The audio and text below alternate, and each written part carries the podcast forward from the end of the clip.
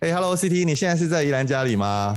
对啊，疫情升级以来，我们都已经在家上班了。反正现在数位时代，在哪里上班都一样，透过网络也没有国界之分啦。哎，对啊，就像 email 一样，对不对？动动手指就可以传给全世界的客户了。没错，就跟 email 一样。对啊，那我们就是请你先介绍一下你自己啊，那说明一下你在电子报是负责什么样的工作？好，呃，各位听众好，我是电子报的营运长叶正达，可以叫我 CT。呃，我负责公司的营运跟管理工作。那是不是请你跟我们聊一下，就行销人员在寄送 email 的行销的时候啊，最大的痛点是什么？呃，对于行销人员来说啊，寄出去的 email 一定要能够追踪数据，才有办法优化开信率跟点击率。那我们的服务呢，就是让行销人员可以拥有优化跟顾客关系的能力了。对对对，这好像很重要哈，好像你们的服务就可以看到哪些客户点击了哪些内容之类的数据，对不对？对对对。呃，我们会帮用户追踪收件者的开信点击的这些行为数据，那用户就可以根据这些数据呢，做后续的业务跟进，或者是再行销的一些内容规划。那这些的 email 行为数据呢，也可以很轻易的整合进客户的 CRM 或者 CDP 的这些系统，可以提高行销跟业务的成效。哎，听说你们还有工具可以让我们这种不会写程式的人轻松制作图文并茂的 EDM，是不是？没错，哎，这就是许多不会写程式的人最头痛的问题。那我们的拖放式模板设计工具呢，就可以让没有呃程式基础的人呢，透过很简单的滑鼠操作，就能够很快又很美的设计出，同时可以符合电脑跟手机阅读的 EDM 内容。太好了，哎，那既然你都上我们节目了，你应该有带一些好康给我们听众吧？当然喽，呃，可以在我们的电子报的网站呢，输入折扣码。二零二二 Podcast B to B，那新会员只要首次出资任何一个方案呢，就可以享有一次性五百元的折扣优惠哦。然后优惠的活动详情呢，请见节目下方的链接。酷哦！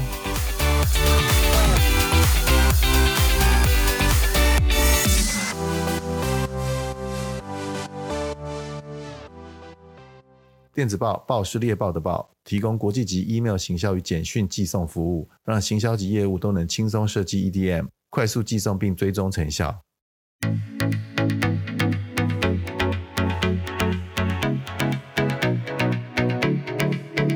Hello，大家好，我是 June，我是 Lee，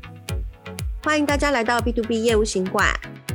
艾丽，你有没有发现，就是在这几年，行销人员他们的一些工作内容啊，还有职能，跟以前有很大的一个不同，有发生了一些改变哦。有哎、欸，我觉得这这，尤其是这几年，应该讲说这十年来吧，那个整个呃行销人员他需必须要具备的能力啊，还有整个那个大环境的趋势，好像真的变动蛮大的。对，尤其是在数位化这么激烈的一个转变这几年。对啊，他们的工作内容其实真的是。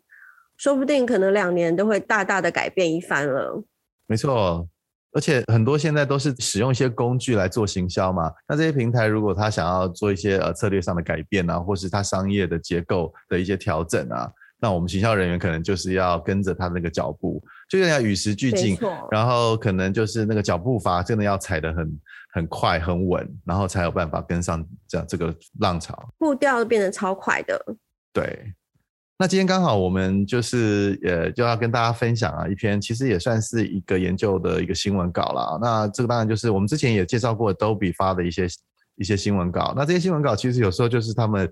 呃整理一些研究报告啊啊，那当然就是也是也有一些商业性质啦。但不过我觉得今天这一篇呢，其实蛮值得让我们的听众其实呃了解一下，就是说现在行销人员啊，就是要怎么样能够具备一些呃新的竞争力。好，那他这边有提出五个所谓的预测了啊，那我觉得我们今天就花点时间来聊聊，跟大家分享一下这篇文章好了。对，我觉得这篇新闻稿其实它会吸引到我跟丽这边注意，最主要的是我觉得他有提到了一个就所谓的一个格局的改变，尤其是在竞争竞争相关的一个格局，就是说在今年度很很多就是我们难以预测到的一些数位化行销的模式的改变。这可能也会影响到行销人员的竞争格局，所以今天我们想跟大家分享这篇里面一些重点，它里面有提到五大预测。那我也希望就是我们能够鼓励到我们的跟行销工作相关的听众朋友们，可以在你的工作岗位上好好再做一些思考、分析，看看就是说你现在目前的位置跟一些就是公司里面对于一些数位化的环境啊，或是要求有没有就是配合到。对，所以有很多挑战，也有很多机会啦。所以我们今天就一起来看看吧。那就第一个是什么？呃，第一个预测的话，这边说到的是行销管理者的职能范围将持续的扩大。也就是说，呃，行销部门里面，不论是可能主管啊，或是中阶主管，或是行销专员干部，其实他们所负担的责任会越来越大。就这篇新闻稿，其他的原文啊的英文啊，那其实他那边英文的其实提供了更多数据啊，呃，那我我我也提供里面的一些数据给大家参考啊。他们做了一个研究啊，就是有百分之八十五的行销主管啊，都说他们的工作量其实增加了将近四成左右啊。那也有百分之七十七预期，就是他们的业务范围会变越来越大。那其实在这篇文章也有讲到，就是有时候我们的行销的成效 KPI 不是只有从名单的数量来而已啦，那就是客户关系的维护啊，反而变得非常重要了啊。比如说像这个客户的生命周期啊，啊，或者是这个信任感、忠诚度等等这种东西，其实变成呃很重要的一个部分。对，我这边，我其实我觉得我蛮有同感的，而且我们节目其实在之前有一个单集，就是五个业务主管需要重新衡量的业绩指标。其实我们有提到过，就是说现在的业绩的 KPI 其实已经不完全是在于一个销售的金额的大小一次性的，而是说如何的去把这样子的客户关系强化，然后把客户的成功，把它就是再提升，然后延长就是这个客户他的这个生命周期的价值，跟提高它的价值，这个才是一个衡量的重点。那我觉得这个也不只是一个业务衡业务业绩衡量的指标，而是行销部门的呃共同目标。所以我觉得在这一块的确是我们感觉到，就是说现在数位化这这个就是呃波波涛之下，我觉得行销人员其实在整个的责任。在这个整个呃公司里面的这个当责，他该做的事情，跟他跟呃业务部门的这个紧密配合的方向，其实就更明确。就是说，怎么样我们让客户变得更成功？那第二个预测啊，就是 Z 世代将成为最难建立信任的客户。关于这一点，就你有没有什么看法？真的诶，丽，你有没有发现？你可不可以再解释一下 Z 世代是？Z 世代通常其实是、就是几岁？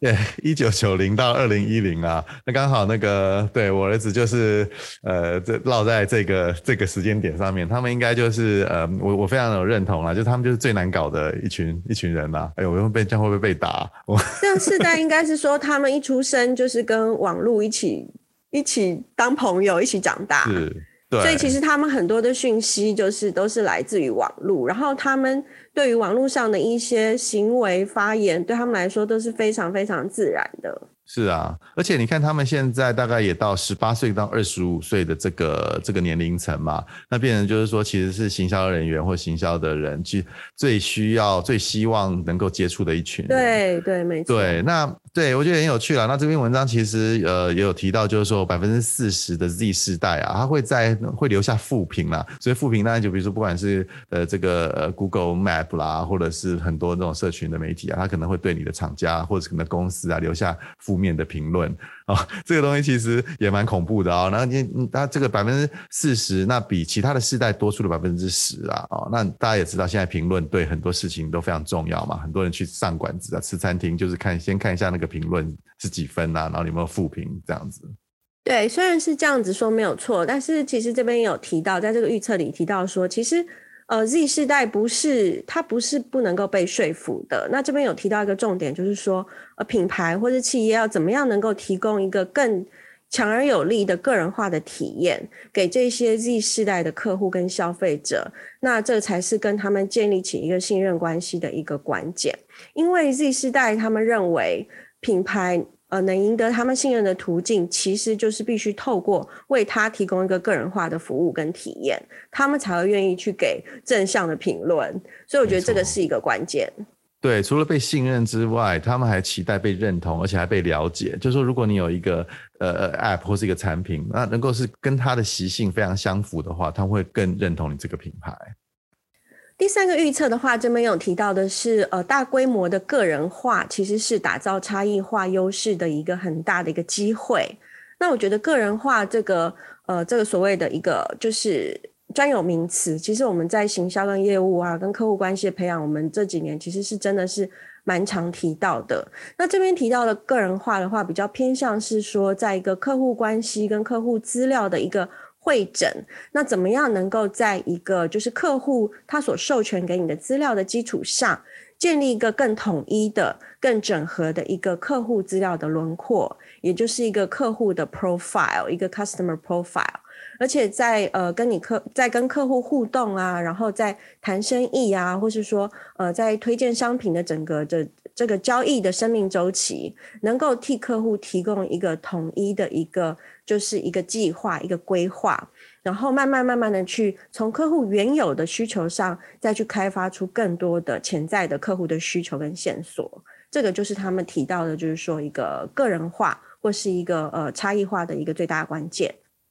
没错，现在消费者其实都很喜欢这种个人化的服务了啊。那你看我们在看 Netflix 啊，然后在手机上面啊，其实都有点像为我们精心设计的感觉。甚至一些音乐的软体啊，它常会有呃为你猜你喜欢啊，为你挑选啊的一些清单。所以这种个人化的东西，其实是呃也被一般的消费者或是大众能够越来越能够接受了。哦，那呃，在做这种因为个人化的体验呢、啊，其实有一个很重要的第一步，就是要你先搞清楚你客户的这个轮廓，因为你要知道你客户的大概是族群是哪一种族群，或是他们的类别是哪一种类别，你才能开始做这些个人化的动作。而且我觉得这边提到的个人化，我觉得绝对不是只局限于就是企业对于呃 consumer 就是消费者，其实在 B to B 的行销这一块，我觉得也是有很多的机会可以去。尝试去做个人化的一些服务，或是一些特别的专案，尤其是对于一些企业主，或是对于一些企业他们所推动的专案，我觉得这个部分，其实我觉得听众你都可以想想看，你现在手边的 B to B 的客户有没有机会是在利用个人化这样的一个策略，去帮他们打造一些更多的差异化，让客人感到就是更开心，更想要跟你们做生意。没错。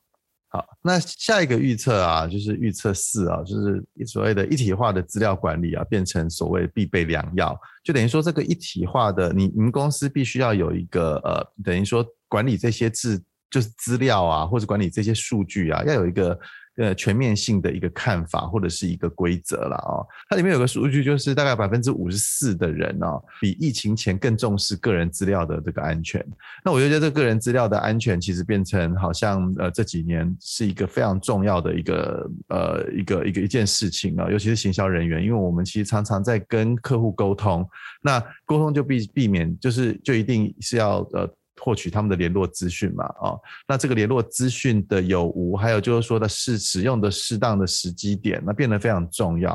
哦。那嗯，里面还有另外一个也蛮有趣的，他们举出就是大家可能有用苹果的手机或者是用苹果的呃电脑的人，应该会发现，就是说去年苹果就十月有提供一个功能，就是可以让你就是 Up out，就是可以让你就是。呃，排除到那个呃，这比如软体要要要要直接获取你的这个联络资讯啊，或是你个人的资讯啊，你可以选择不要让这个软体做这样的动作。那其实很有趣哦，就其实这样的功能哦，开开始之后，大家其实都觉得说，好像很多人就不会让呃这企业啦，或是广告商来接触你。但但其实真正 opt out 的只有百分之三十八的使用者而已啊。那那这样给我们什么样的讯息？就是说，其实就是消费者啊，在做这些。判断决定的时候啊，他会觉得说，他信任谁变得很重要。可能苹果相对的可能会让人家有比较有信任感，但如果你不是这样子的厂商，你要去获取他的讯息，或是想要呃呃在各自上面得到有一些利用的时候，你可能要更更更注意。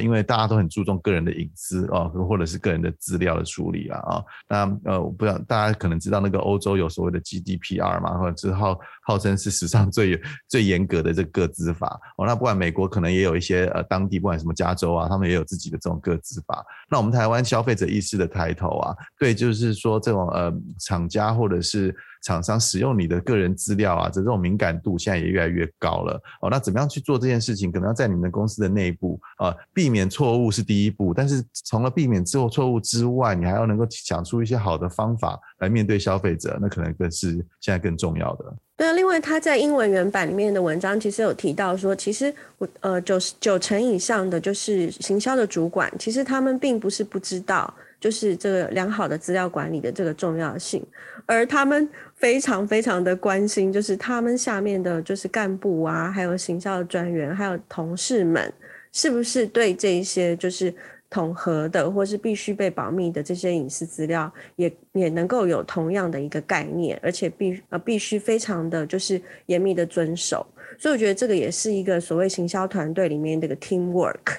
那最后一个预测这边分享的是，呃，必须要改善员工的办公技术。我觉得这个讲的有一点就是呃有点笼统啦，但是其实我觉得。嗯，他这边提到一个，我觉得蛮令人也是觉得必须要警觉的，就是说，其实在这几年，他们这边的调查显示，行销人员其实工作压力其实越来越大，甚至一年比一年大。而且，其实行销人员他们在工作上的一个离职率、流动率，其实也渐渐的提高了。有可能是因为他们面临这些数位行销的一些。种种的快速的改变，他们没有足够良好的工具，或是说跟跟公司在这个技术啊，或是在这个资源的沟通上，没有办法达到一个很良好的共识，因此其实他们有时候工作的不是那么的开心，然后就容易想要离职。所以其实这边的预测就是说，呃，企业该怎么样去改善行销人员的办公的技术啊，还有就是在科技方面的，能够辅助数位行销的资源，能够有助于提升员工的工作参与度。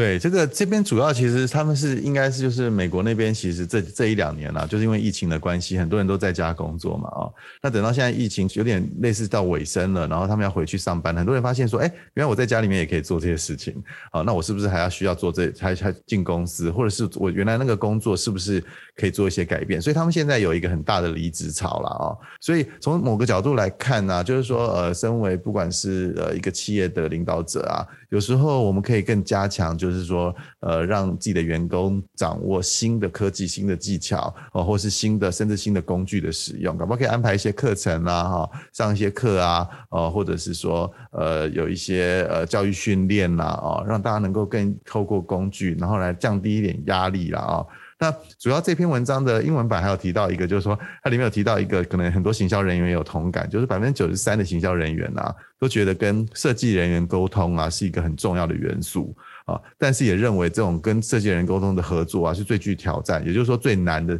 就对了啦啊。那你怎么样有一些工具可以让行销人员跟设计人员，或是跟其他的同事很呃很很顺利的沟通，很有做做一些有效率的工作？那这个有时候呃就会某种程度降低我们所谓行销人员，或是其他人员的这个工作压力，然后让企业就带来一些呃比较好的正面的影响，这样。对，我觉得对于这一点，我真的是要分享我之前的一个工作经验，就是其实就是呃，在行销团队上面，我们跟设计师啊，就是不论是产品包装，或是说是平面设计，或是后来的一些动画啊，或是一些像 banner 各方面，我觉得我们跟设计师的沟通，其实有的时候真的会蛮罗生门的，而且也是我之前有行销的同事，也是跟我就是会跟我稍稍有一些。就是会吐个苦水，说啊，他真的是要去，真的要去拜托啊，然后那个设计的主管，然后他们才能帮他加快一点点，或是说插件，